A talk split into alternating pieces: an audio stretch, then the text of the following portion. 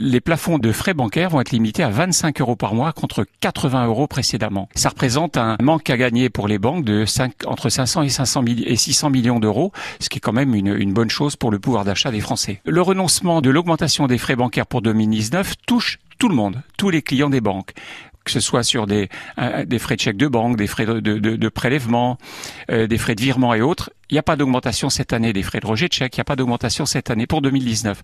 Par contre, pour les personnes en situation de fragilité bancaire, oui, là, il y a une amélioration encore plus sensible puisque les, frais d'intervention sont plafonnés à 25 euros par mois contre 80 euros, ce qui était énorme pour une personne qui est au RSA, euh, payer 80 euros par mois, c'était intenable. La loi prévoit que c'est la banque qui doit, qui doit proposer ce service aux clients les plus fragiles. Donc, euh, si vous avez des, des, des rejets de, de chèques, des rejets de prélèvements, des lettres, informant que vous êtes à découvert et que vous dépassez l'autorisation de découvert, vous êtes dans cette situation. Donc n'attendez pas que la banque euh, vous propose ce service, allez la voir et demandez à obtenir et exiger ce service. C'est un service qui est qui a été voté par la loi, donc euh, c'est un service que vous êtes en droit d'attendre. À l'issue de ce service, vous aurez euh, un avantage considérable, si je puis dire, c'est avoir un plafonnement de frais à 25 euros contre 80 euros précédemment.